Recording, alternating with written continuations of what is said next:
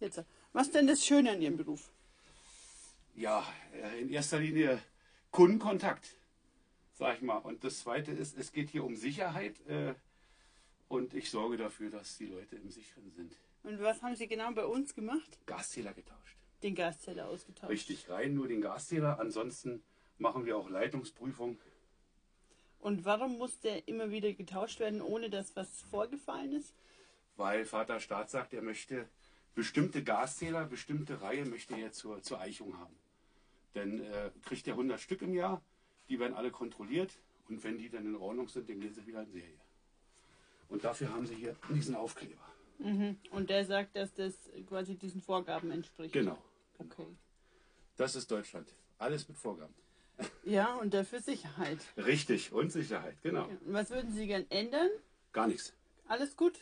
Alles gut. Alles gut. Also wir sind in Sicherheit, der Gaszähler ist dran Richtig. Es ist alles dicht.